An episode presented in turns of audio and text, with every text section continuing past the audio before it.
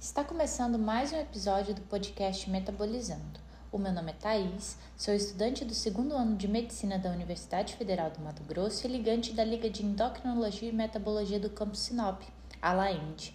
A LAEND desenvolve esse projeto sob orientação do Dr. Marcelo de Oliveira Macedo, médico endocrinologista e professor da UFMT no episódio de hoje, vamos falar um pouco sobre as alterações hormonais da puberdade e para isso eu convidei duas colegas de curso e também ligantes da Laende, a Luana e a Samantha. Sejam bem-vindas, meninas. Olá, meu nome é Luana, eu sou ligante da Laende e é um prazer participar desse projeto. Olá, pessoal. Sou a Samantha, também aluna do segundo ano de medicina e ligante da Laende. Obrigada por nos ouvir. Então, meninas, eu acho que uma dúvida muito comum que a gente pode começar definindo é o que é a puberdade e qual é a principal faixa etária cometida. Bom, Thaís, é realmente muito importante dar uma definição para essa puberdade, porque muitos pais acabam tendo dúvida, né? E é um processo, então, que vai ocorrer durante a adolescência e é um processo de transição física da infância para uma vida adulta em que vai ocorrer a maturação sexual e também o desenvolvimento da capacidade reprodutiva. É importante ressaltar que ela é um evento natural e vai ser resultante da ação de hormônios. Nós temos características sexuais primárias, que são aquelas que nós já nascemos com elas, é, são mais relacionadas com a reprodução. Nas meninas, são os ovários, o útero e a vagina. Já nos meninos, é, são os testículos, é, a próstata e também a produção do esperma. Temos também as características sexuais secundárias, que são essas que vão se desenvolver durante a puberdade. Só que essas são mais ligadas ao nosso externo. Então, no caso das meninas, nós teremos o desenvolvimento dos seios, no caso dos meninos, nós teremos o desenvolvimento do pênis. Em ambos os sexos, temos o desenvolvimento de pelos faciais e também de pelos pubianos. E uma característica muito marcante desse processo nos meninos é a modificação da voz.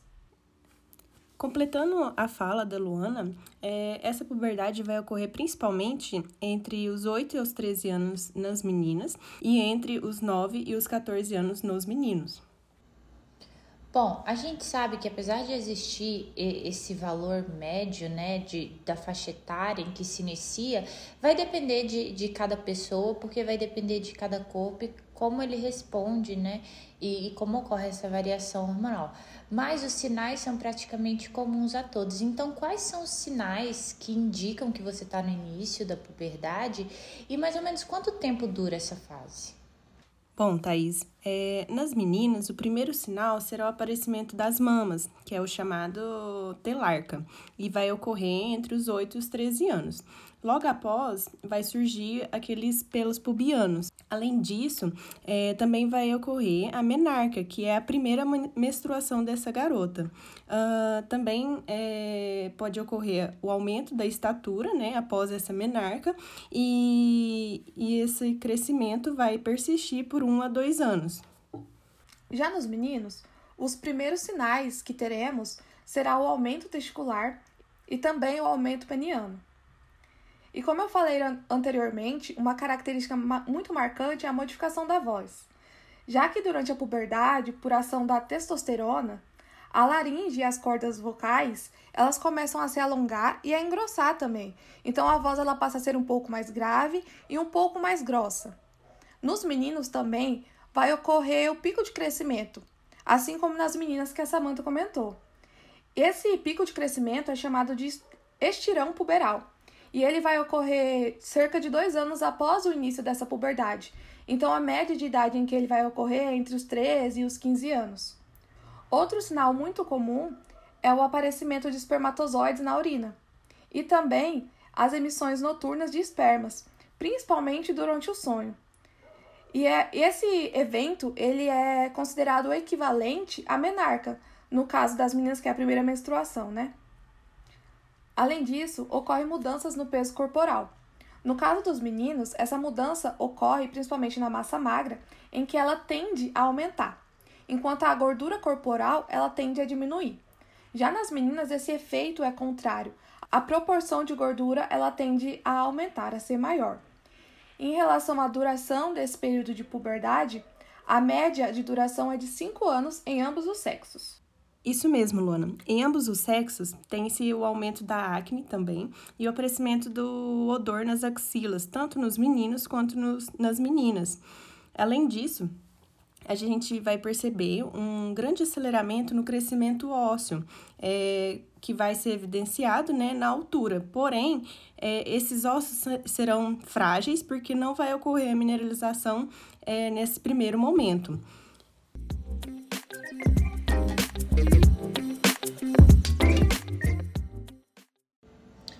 Então, meninas, como a gente sabe, é, as alterações não são só física, né? As alterações também, os hormônios também interferem no comportamento, mas essa mudança física no corpo, né, que poderia ser a grande mudança, assim, é, de, passando da infância até a fase adulta, também interfere na forma como a pessoa se enxerga e passa a lidar com a autoimagem. Então, quais são as alterações comportamentais é, e mentais que estão relacionadas a essa variação hormonal dessa fase que são observadas nesse período? Bom, essa pergunta ela é muito importante, porque muitos pais acabam acreditando que é apenas uma fase de adolescente, quando na verdade pode ser tudo uma questão hormonal. Sabe-se que esse processo de maturação sexual, ele vai ter um impacto não só em questões sociais, mas também nas psicológicas. E o padrão comportamental é diferente de meninos para meninas. Por exemplo, conforme esse processo ele vai progredindo, os meninos eles começam a ter uma autoimagem, um humor muito mais positivo. Já nas meninas esse efeito é meio contrário. Elas passam a ficar mais insatisfeitas com sua aparência física. É, além disso, tem um impacto psicológico negativo. É quando esse desenvolvimento puberal e a idade eles são incompatíveis. É, principalmente quando ele é mais precoce nas meninas, elas costumam a ter uma autoestima mais baixa, elas começam a se comparar com outras meninas de idade mais avançadas. Então essas meninas elas acabam tendo mais chance de desenvolver, por exemplo, um déficit de atenção, é, ter uma hiperatividade e também são maiores as tentativas de suicídio nessa faixa etária. Enquanto os meninos, quando eles têm uma puberdade mais tardia, eles acabam desenvolvendo uma dependência emocional muito maior. É, completando o que a Luana falou, o eixo regulatório que vai é, comandar todo esse processo da puberdade, ele vai ser chamado de eixo hipotalâmico hipofisário gonadal. É, a princípio, ele é ativo no período fetal e permanece ativo nos primeiros meses de vida, que é chamada a mini puberdade da infância. Porém, após esse período, esse eixo regulatório entrará em latência, ou seja, ficará parado até a puberdade propriamente dita, que ocorre principalmente naquelas faixas etárias que a gente já comentou. O início da puberdade propriamente dito vai acontecer na, pela reativação, né, por via neuronal, de um hormônio da gonadotrofina, também chamado de é, GNRH, que antes era inibido. A partir dessa ativação, é, de maneira pulsátil, ele vai estimular tanto o hormônio luteinizante, que é o LH, é, quanto o hormônio folículo estimulante, que é o FSH, que serão essenciais para a maturação gonadal desses jovens. Nas meninas, o FSH estimula o crescimento dos folículos ovarianos e, em conjunto com o LH, estimula a produção do estradiol pelos ovários. Esse estradiol será muito importante, juntamente com a secreção pituitária de FSH e LH, na ovulação e nos ciclos menstruais dessa garota. Bom, já nos meninos, esse hormônio FSH que a Samantha comentou, ele vai estimular uma célula chamada de célula de Sertoli. Essas células elas têm impacto no controle da maturação e também nas, na migração das células germinativas masculinas, no caso os espermatozoides. E elas vão acabar contribuindo então para o aumento do volume testicular, que é uma característica marcante desse período.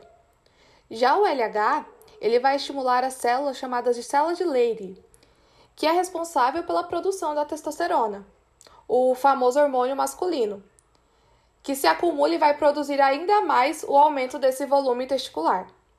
Além disso, ela também vai induzir o aprofundamento da voz e o crescimento do, do cabelo e também o aumento da musculatura.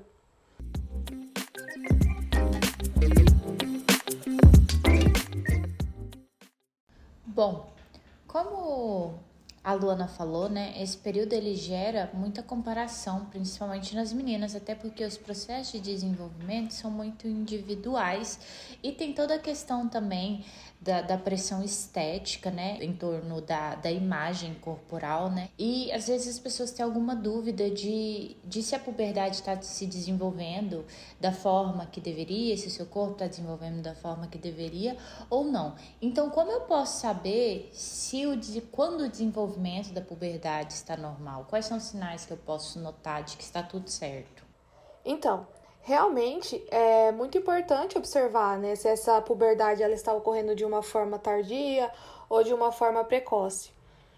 Então, o necessário para saber se isso está ocorrendo no período ideal é observar a idade em que esse, as características secundárias elas começam a, a se desenvolver. No caso das meninas, observar se elas estão tendo esse desenvolvimento antes dos oito, e nos meninos se está ocorrendo antes dos nove, porque se estiver ocorrendo é, antes dessas faixas etárias, é considerado uma puberdade precoce. Já a ausência desses sinais ou o aparecimento deles após os 13 anos das meninas e 14 anos nos meninos é considerado uma puberdade tardia. E como eu citei anteriormente, pode acabar interferindo no desenvolvimento emocional, é, psicológico desses adolescentes. Bom, existem também dúvidas em relação às pessoas responsáveis, né? por esses adolescentes que estão passando pela fase da puberdade. Então, como o adulto responsável por essa pessoa pode ajudar nesse período? Então, Thaís, primeiramente, esse responsável precisa observar o desenvolvimento desse jovem, levando em conta as características já citadas, né? Como o período normal de aparecimento das características secundárias e assim é, qualquer indício né, de puberdade precoce ou tardia é necessário procurar um atendimento médico a fim de garantir um crescimento saudável. Além disso, é, nessa transição é comum que ocorra uma separação simbólica e muitas vezes real entre pais e filhos, né? Que é uma situação vivida bilateralmente, né? Que vai gerar principalmente uma dificuldade de convivência e possíveis conflitos. Assim, cabe a é, esse tutor o papel de observar que essas mudanças corporais também influenciam diretamente na construção da autoimagem e nas relações com colegas e adultos. E dessa forma, é, principalmente por meio do diálogo, né, estabelecer vínculos de acolhimento e segurança com esse jovem. É, dessa forma, é, você que está nos ouvindo, que tem filhos adolescentes, é, que estão passando por esse processo ou que ainda vão passar, Geralmente costuma ser notável o desenvolvimento de uma de depressão entre os adolescentes, e isso acaba sendo tratado muitas vezes como uma forma de chamar a atenção e não como um problema real, que acaba precisando de uma ajuda psíquica profissional. Então é muito importante estar atento a, aos sinais que o seu filho dá, né? Por isso, novamente, é, vale frisar que esse responsável ele precisa ficar atento aos sinais, os sintomas, principalmente aqueles mais graves, é, como uma falta de apetite, o isolamento social, é, crises de choros constante, uma compulsão alimentar e alguns dizeres que acaba sendo típico, como quero morrer ou vou me matar, que são sinais considerados alarmantes. É importante lembrar que esse adolescente ele está passando de uma fase de transição, de uma vida infantil para uma vida adulta. Então ele, ele quer ser levado a sério, ele quer confiança, ele quer desenvolver uma independência. Então o adulto responsável ele precisa delegar esses papéis de uma maneira consciente, né? E claro que também de acordo com o nível de maturidade que esse jovem tem. É, não apenas julgar esse jovem como incapaz, mas prestar toda a assistência que ele precisa para passar por esse processo de transição. Bom, como a Luana comentou, basicamente você que é adolescente, o responsável por esse jovem é, dentro dessa faixa etária que estão nos ouvindo, fique atento aos aparecimentos dessas características dentro desse limite de idade de cada sexo. Porém, é importante comentar que é, vocês não precisam se preocupar antecipadamente, porque essas mudanças normalmente são lentas e às vezes pouco perceptíveis. Então, você adolescente, se tiver alguma dúvida sobre o nível de desenvolvimento do seu corpo, procure um adulto de confiança para conversar ou peça para que esse responsável te leve ao médico.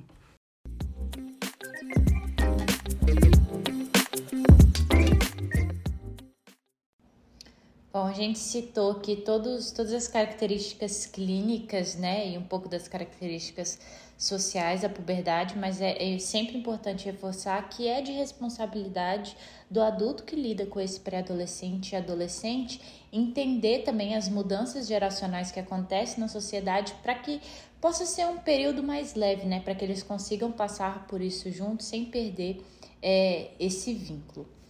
Bom, eu gostaria de agradecer a você que nos ouviu até aqui, a Luana e a Samanta que gentilmente aceitaram o convite. Vocês sempre serão bem-vindas, meninas. É, obrigada, pessoal, por toda a atenção e espero que esse conteúdo é, contribua de alguma forma para vocês e até breve. É, obrigada, pessoal, por nos ouvirem. Foi um prazer participar desse podcast. Se esse assunto foi de alguma forma útil para você, por favor, preencha o formulário que se encontra na descrição. Se tiver dúvidas, críticas ou elogios, você também pode entrar em contato conosco pelo Instagram da Laende, que é laendeufmt. O tema do nosso próximo episódio será andropausa, e você pode deixar alguma pergunta sobre o tema no Instagram da Liga, que responderemos durante o episódio. Muito obrigada e até logo!